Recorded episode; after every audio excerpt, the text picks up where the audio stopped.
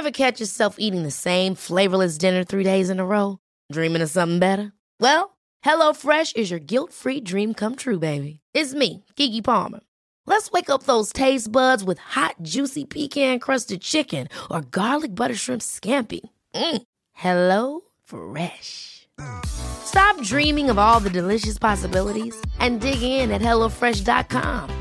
Let's get this dinner party started.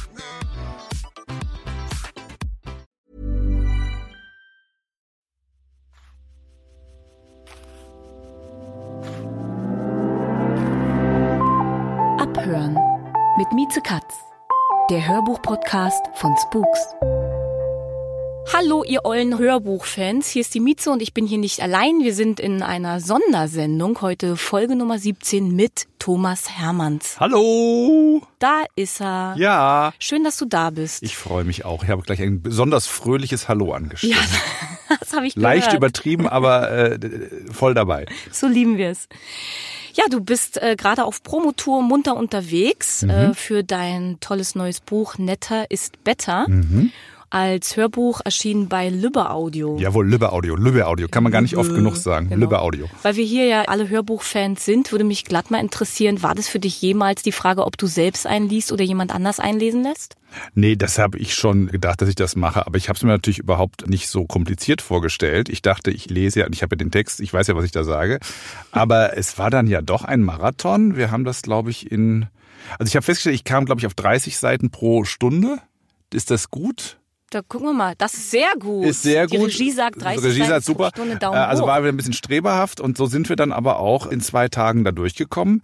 Aber es war schon geil. Also es ist schon, äh, Hörbuch ist super und die Intimität, die man so auch wie jetzt im Studio hat und das Mikro und wir, das ist doch etwas sehr Schönes und auch sehr Sinnliches. Ich höre raus, du hast da auch mit dem Team gearbeitet. Du bist ja selber, inszenierst selbst, äh, bist Mhm. Regisseur, schreibst Programme. Hast du dir trotzdem einen Regisseur für dein eigenes Hörbuch und für dieses Reading rangeholt, ja? Ja, ein Regisseur, ja, also auch ein Kontrolleur, äh, die die Dame, die das gemacht hat, aufgepasst, dass natürlich nichts falsch ist. Es war eher, sage ich mal, eine Kontrolle. Ich hatte bei meinem ersten Hörbuch hatte ich mal einen Regisseur, der wollte richtig mich inszenieren. Das hat gar nicht funktioniert, weil ich ja kein Schauspieler bin und der hat mich so behandelt wie Hannelore Elsner und das ging irgendwie gar nicht. Und dann habe ich gesagt, nee, sowas brauche ich nicht. Ich brauche keinen, der ich kenne es ja umgekehrt von der Regie, der dann sagt, ja, jetzt stell dir doch mal vor, du du kommst durch die Tür oder so. Und äh, deshalb habe ich dieses Mal mehr gesagt, sag mir also, ne, wo die Fehler sind, aber versuch nicht zu sagen, an diesem dieser Satz hätte noch etwas äh, gehobener oder mehr tief oder geheimnisvoller, weil so kann ich, das kann ich nicht, das schaffe ich nicht. Ich glaube, das hätte bei äh, Netter ist Better auch überhaupt gar keinen Sinn gemacht, weil Nee. es ist eben ganz autobiografisch. Es ist deine Lebensanschauung, äh, Mhm. die du mit dem Hörer oder eben dem Leser teilst. Ne? Absolut, ja. Deshalb, ich hätte es schon schön gefunden, wenn ein, ein Jungschauspieler da noch das Letzte rausgeholt hätte. Aber ich finde es natürlich echter, wenn ich meine eigene Geschichte selber erzähle. Das finde ich auch, weil dadurch ist auch bei mir der Eindruck, genau wie du gerade sagst, entstanden. Du erzählst es mir und du erzählst eben auch aus deinem Leben. Du stehst auch, finde ich, für eine positive Lebenseinstellung, für eine gerade und ehrliche Haltung. Dankeschön. Ähm, wo ich mich dann frage, an welchem Punkt kam wirklich die Idee oder würde ich sagen, ab wann hat sich das Bedürfnis geformt, ein Buch zum Thema The Power of Nice zu schreiben? Naja, es ist, glaube ich, so in den, es ist irgendwo in den letzten zwei Jahren entstanden. Mein Gefühl, die Welt geht immer gröber miteinander um, Empörungswellen jagen sich, alle Leute werden immer aggressiver. Und da habe ich eigentlich äh, mich selber überprüft, wie gehe ich denn damit um? Spule ich mich auch immer mehr auf oder stellt dann eben fest, dass ich eigentlich dagegen steuere. Und je mehr die Leute rumbrüllen, desto freundlicher werde ich. Und dann habe ich gedacht, naja, ist das denn zielorientiert? Bringt das einen weiter? Und habe quasi mein eigenes Leben mal überprüft und vor allem meine Arbeit, ob ich denn mit Nettigkeit so weit gekommen bin, wie ich dachte, dass ich gekommen bin. Äh, Und das war ganz lustig, dass ich auch wirklich noch überlegt habe, wo habe ich denn gebrüllt, wo habe ich mich denn aufgeregt, weil ich ja glaube, dass Nettsein nicht nur für einen selber gut ist, als äh, therapeutisches Mittel, sondern eben auch sogar für den Beruf gut ist und eben auch erfolgreich macht. Und diese ganze Gemengelage hat dann zu der Idee zu dem Buch geführt, eine Selbstüberprüfung und ein aktuelles Unbehagen, würde ich mal sagen. Sag mal, Ich habe mich ehrlich gefragt, weil ich finde ja The Power of Nice mhm. so einen geilen The Titel. Power of Nice. Das hast du bestimmt auch überlegt, oder? Das Buch ja, so zu nennen. Natürlich. Warum habt ihr euch anders entschieden? Weil wir natürlich nicht rein englisch sein wollten für den deutschen Markt, aber weil es eben auch so ein bisschen klingt wie eine Rock-Power-Ballade der 80er. Ich finde es ne? mega. Ich will ein T-Shirt mit The Power, The of, Power nice. of Nice. Das ist so eine, das ist, das ist eine Yes. Einstellung zum Leben. Ne? Das wie finde ich wie auch. geht man durchs Leben?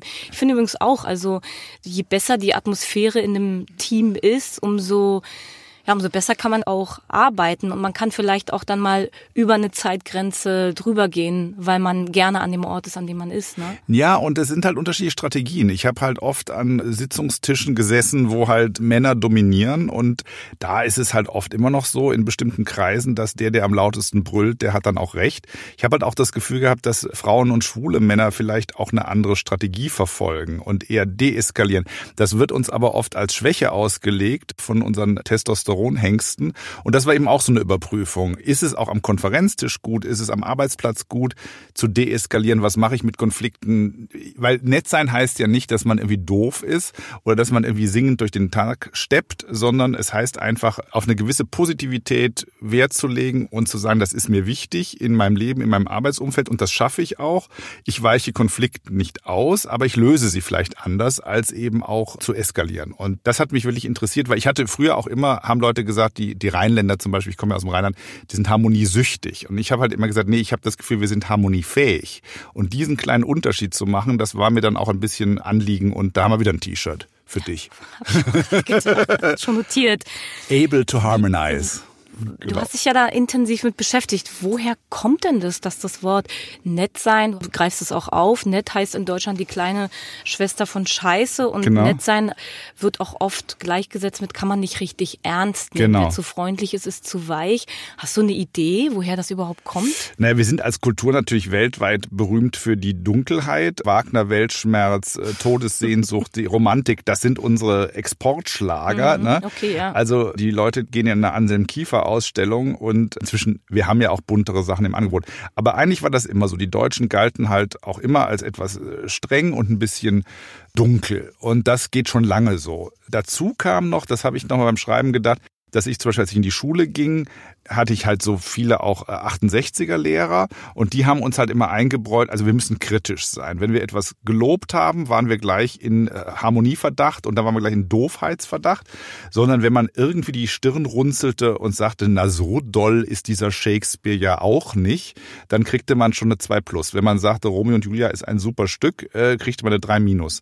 Und das kam zusammen, also diese beiden Dunkelheiten und ein bisschen dieses Adorno für Fußgänger der 68er, das führte zu so einem Credo, wenn man kritisch ist, ist man schlau, wenn man etwas liebt oder lobt, ist man eher doof. Und im Bereich deines Berufs ist dir das bestimmt auch häufig passiert. immer. Ne? Du stehst Genau. für Unterhaltung, du hast, dich, Ja. du hast total experimentell, die Leute konnten dir dabei zusehen, wie du dich findest, wie du dich entwickelst, wie du dich Ja. ausprobierst Ja. mit dieser Live-Karaoke-Geschichte. Ne? also genau, if it's good, it's good, if it's bad, it's, It's better. Genau, genau. Äh, aber auch mit den Comedians und Mhm. Musicals.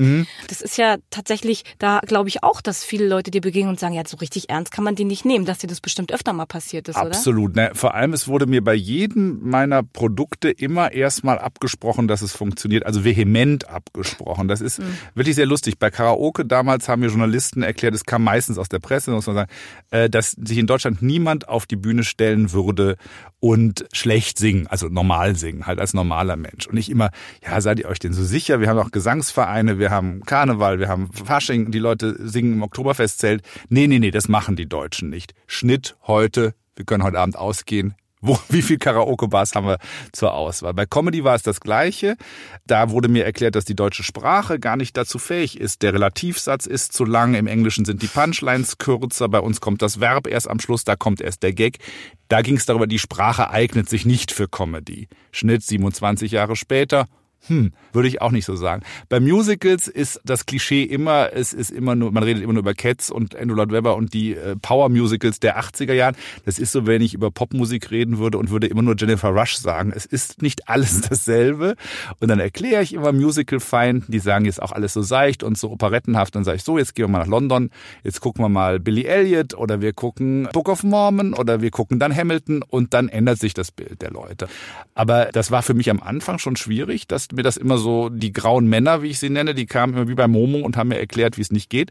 Und dazu musste ich dann immer Deutschland richtig verlassen, musste wieder nach New York zurückgehen, mich auftanken als Entertainer, weil da ist es ja genau umgekehrt. Wenn du da sagst, du machst Comedy oder Musicals oder von mir aus auch Karaoke, dann bist du ja der Held des Diners. Dann kriegst du einen Kaffee umsonst. Dann sagen alle, hey man und super und so. Und das habe ich damals wirklich gebraucht. Es hat lange gedauert, bis ich das für Deutschland, also diese Überkritik und den Grauschleier mit meiner Arbeit in die Balance Balance kriegen konnte. Das heißt, zum einen nehme ich mit, äh, ich nehme an, du musstest viel tatsächlich selbst finanzieren Total, und auf Risiko selber, gehen. Genau, selber weil, produzieren. Weil alle gesagt haben, na, nee, nix. wir glauben nix, nicht dran. Nee. Und zum anderen habe ich mich das gerade gefragt, wo hast du dann den Mut und die Mitte hergenommen zu sagen, ich glaube daran und klar zitter ich am ersten Abend, aber ich glaube daran, dass das richtig ist, ich glaube daran, dass es gut ist. Wie kam das? Das ist ja schon. Ähm, das kannst du, glaube ich. Du das, oder? Nee, das kannst du, glaube ich, gut nachvollziehen. Man hält sich ans Publikum. Mhm. Das Publikum hat ja diese ganzen Bedenken nicht. Und das ist ja wurscht, ob da 50 Leute sitzen oder dann viel mehr Leute. Du siehst ja, denen gefällt's, die kommen wieder. Was weiß ich, der erste äh, Quatsch Comedy Club Abend 92 war in sich kein Triumph, aber da waren irgendwie 100 Leute und die kamen im nächsten Monat wieder. So, und das war schlau von ihnen, weil da hat Olli Dittrich dann zum ersten Mal Ditsche, Ditsche. gemacht. Genau, also Comedy History.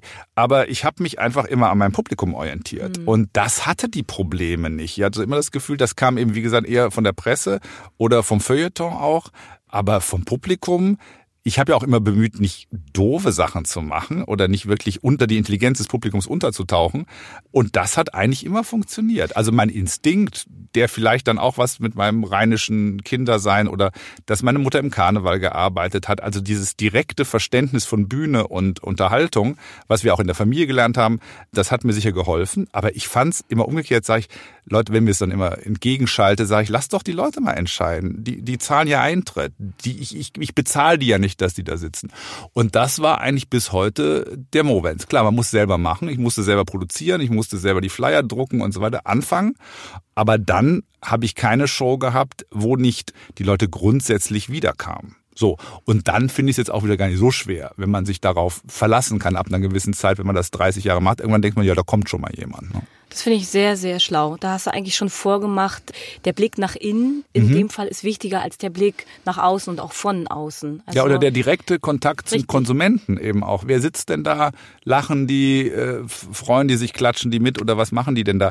Also sich am Realen zu orientieren und nicht an irgendwelchen Kopfgeburten. Was ich ja auch liebe in Netter ist Better, da gibt's diese eine Stelle, wo du von deinem ersten Gag erzählst, den du so bringst, wenn du auf die Bühne kommst und so fail. Funktioniert gar nicht, Genau, Leute. genau. Das ist, glaube ich, ist total, ist ein, ist ein schöner Moment, ganz ehrlich, weil man so an viele Momente denkt. wo Man denkt, Moment.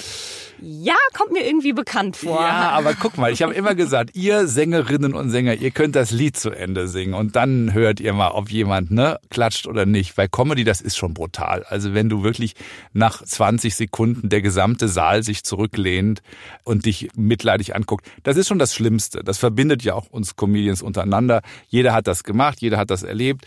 Es gibt keinen stärkeren Liebesentzug als in der Comedy. Auch die Schauspieler, die können ihr Stück zu Ende spielen. Das dauert zwei Stunden.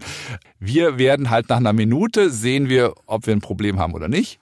Und das macht einen auf der anderen Seite aber auch humble äh, vor dem Publikum. Also das führt auch dazu, dass man das Publikum natürlich extrem ernst nimmt, weil das Interplay bei der Comedy mit dem Publikum so schnell hin und her geht, dass du wirklich, wenn das gut läuft, fliegst du zusammen ziemlich schnell hoch. Und wenn es nicht läuft, läuft es auch gar nicht. Dann kannst du auch nichts verstecken, muss man sagen. Kann man dann Abkürzungen nehmen? Nee, weiterreden und an den Text glauben. Weiterreden. In dem Moment, wo du selber unsicher bist, merkt auch das Publikum das genau, das weißt du ja auch, die haben ja so genaue Antennen. Die wissen ja, die kriegen ja so viel mit. Deshalb hasse ich das auch immer so, wenn schlecht über das Publikum gesprochen wird, als ob die irgendwie doof wären oder äh, sonst irgendwelche Ware, die da sitzt. Die kriegen ja alles sofort mit. Und du kannst dir bei Stand-Up zum Beispiel, manchmal ist es die Art, wie du auf die, zum Mikro gehst. Da denken die schon, hm, nee.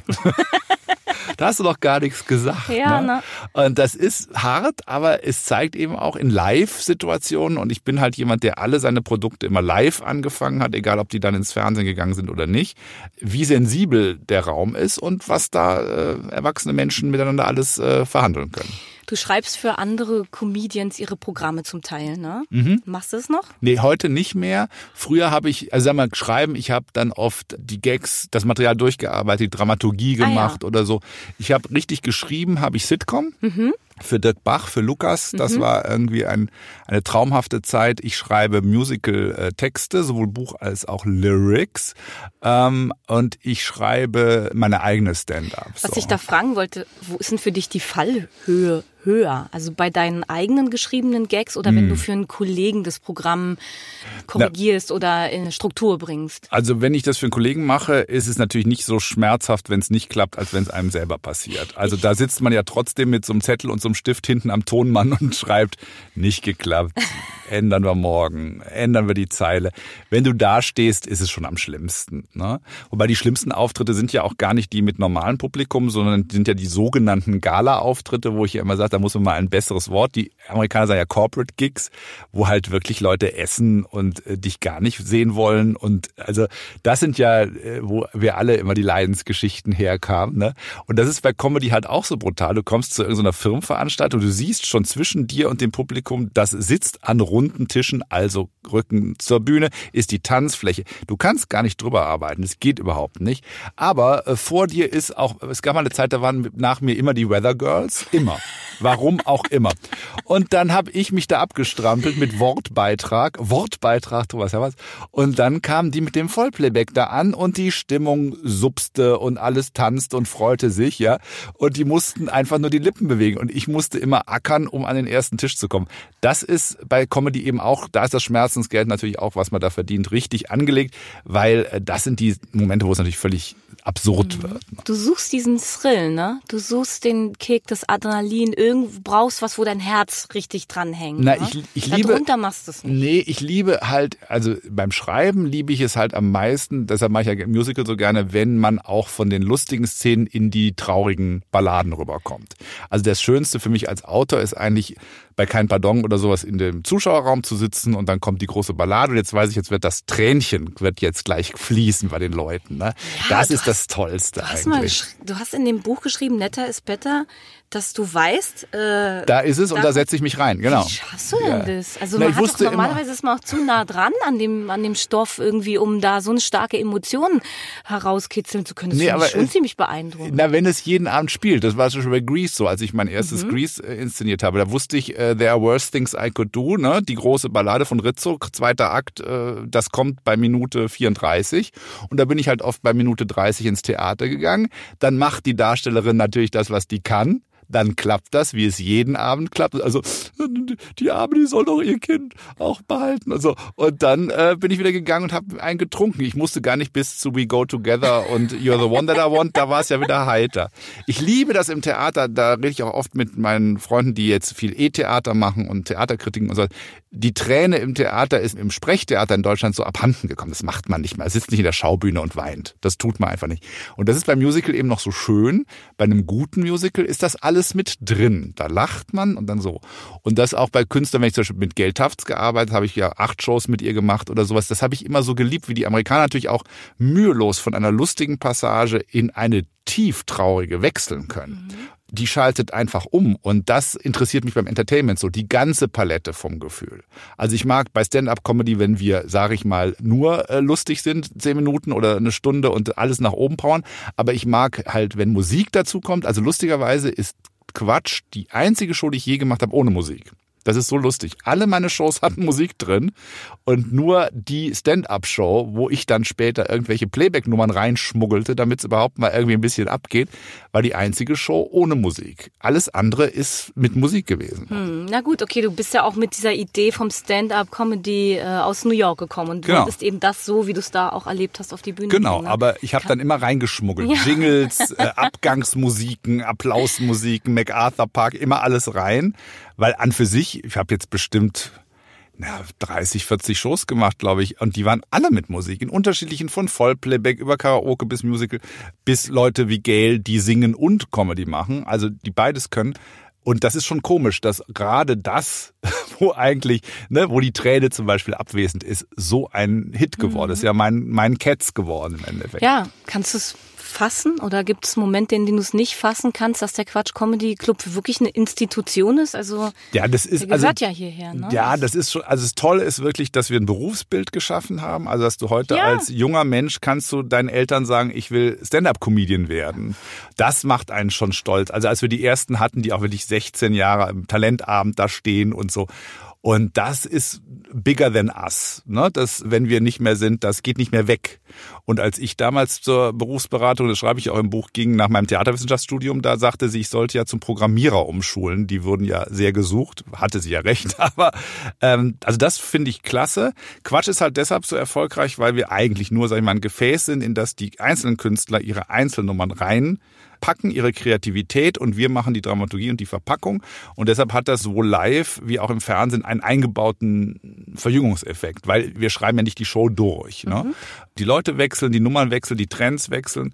Und nee, also wir sind ja schon fast auf dem Weg zum 30-Jährigen. Das weiß. ist schon dann schon langsam so Blue Note-Territorium. Ne? Wie ist denn das insgesamt so? Dein Leben ist die Show, ist es mhm. Entertainment? Wie konsumierst du denn Shows oder Entertainment oder Musicals von Kollegen? Kannst du das sehen oder ist da immer der Regisseur in dir, der sagt, na komm, jetzt den nee, hast du verschenkt? Nee, ich kann's, ich kann's schon sehen. Also bei Stand-up-Programmen bin ich wahrscheinlich wirklich ein, ein, schlechter Zuschauer. Also da bin ich überkritisch wahrscheinlich.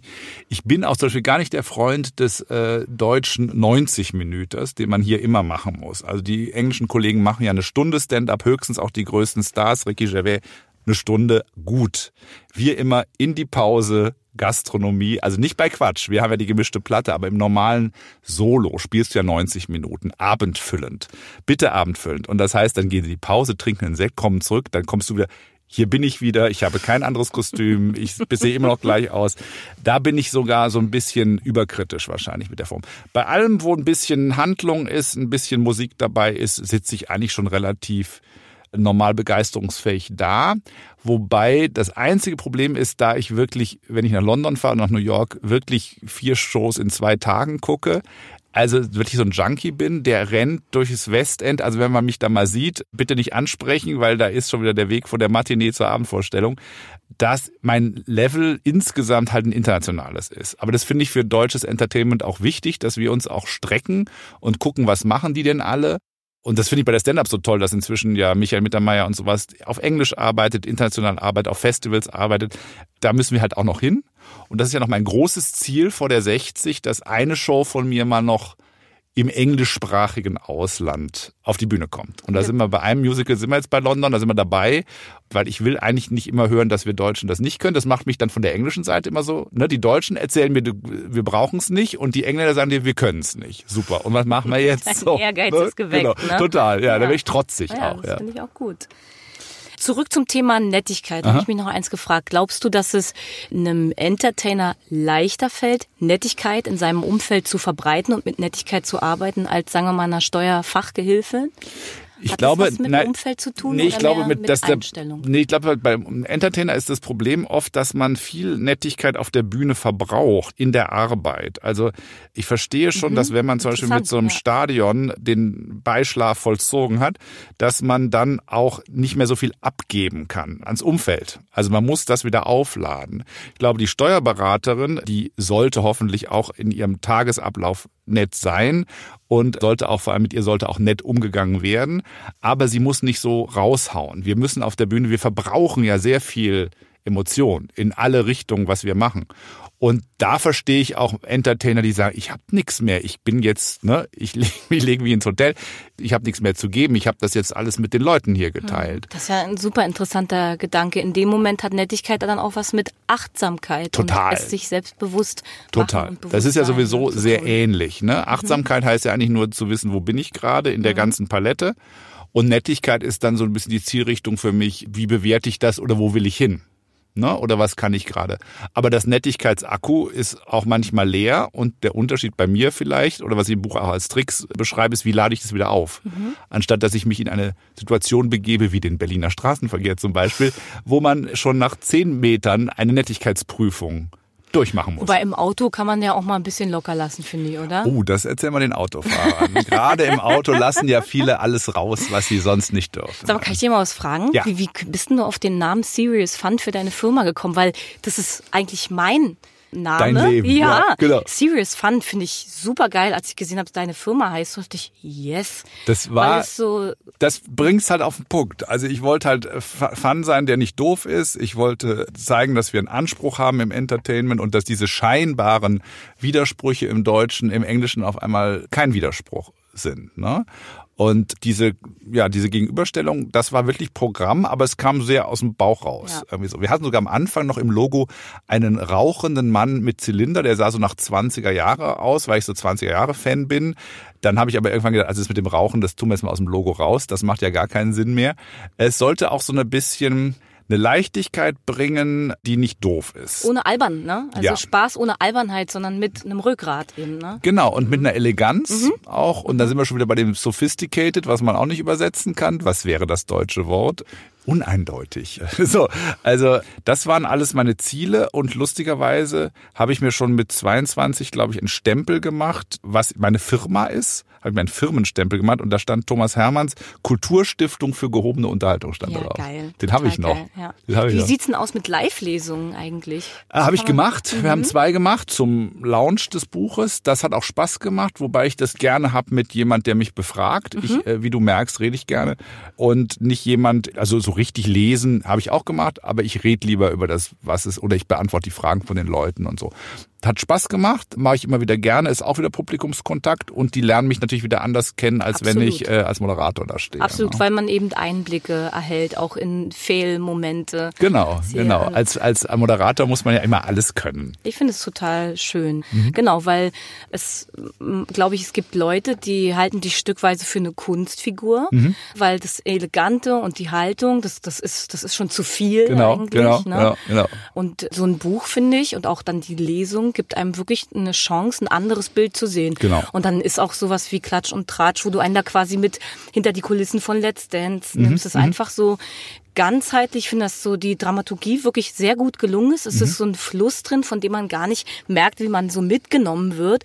Und ich liebe es, wie du zum Schluss diesen Kreis schließt mit dem Zebrakleid auf der Schaukel, mhm. äh, weil das mhm. ist auch wieder so ein T-Shirt-Bild eigentlich. Das Total. möchte ich eigentlich haben. Ja? Total. Ja, ich ähm, hätte ich auch gerne.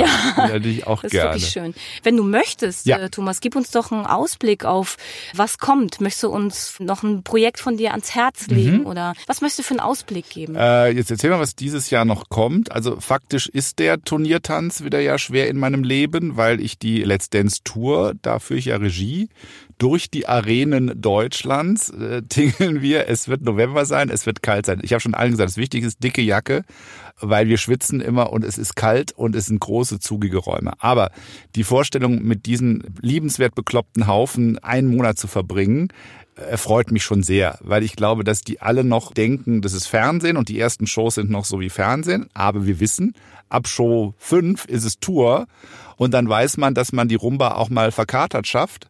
Und dann wird's, glaube ich, sehr, sehr lustig. Außerdem darf ich nun Lambi und Mozzi und Horche endlich mal rumscheuchen von meiner Seite aus und sage, ihr steht nicht im Licht.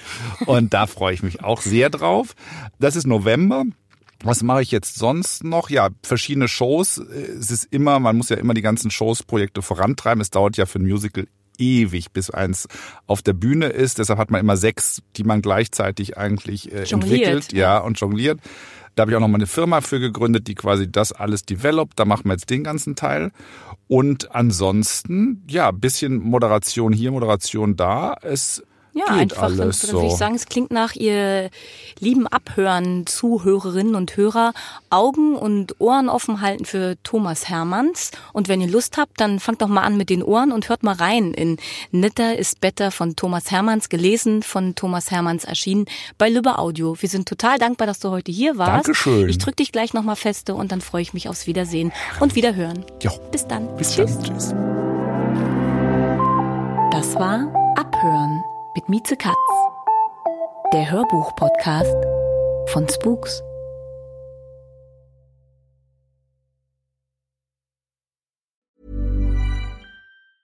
Ever catch yourself eating the same flavorless dinner three days in a row? Dreaming of something better? Well, HelloFresh is your guilt-free dream come true, baby. It's me, Kiki Palmer. Let's wake up those taste buds with hot, juicy pecan-crusted chicken or garlic butter shrimp scampi. Mm.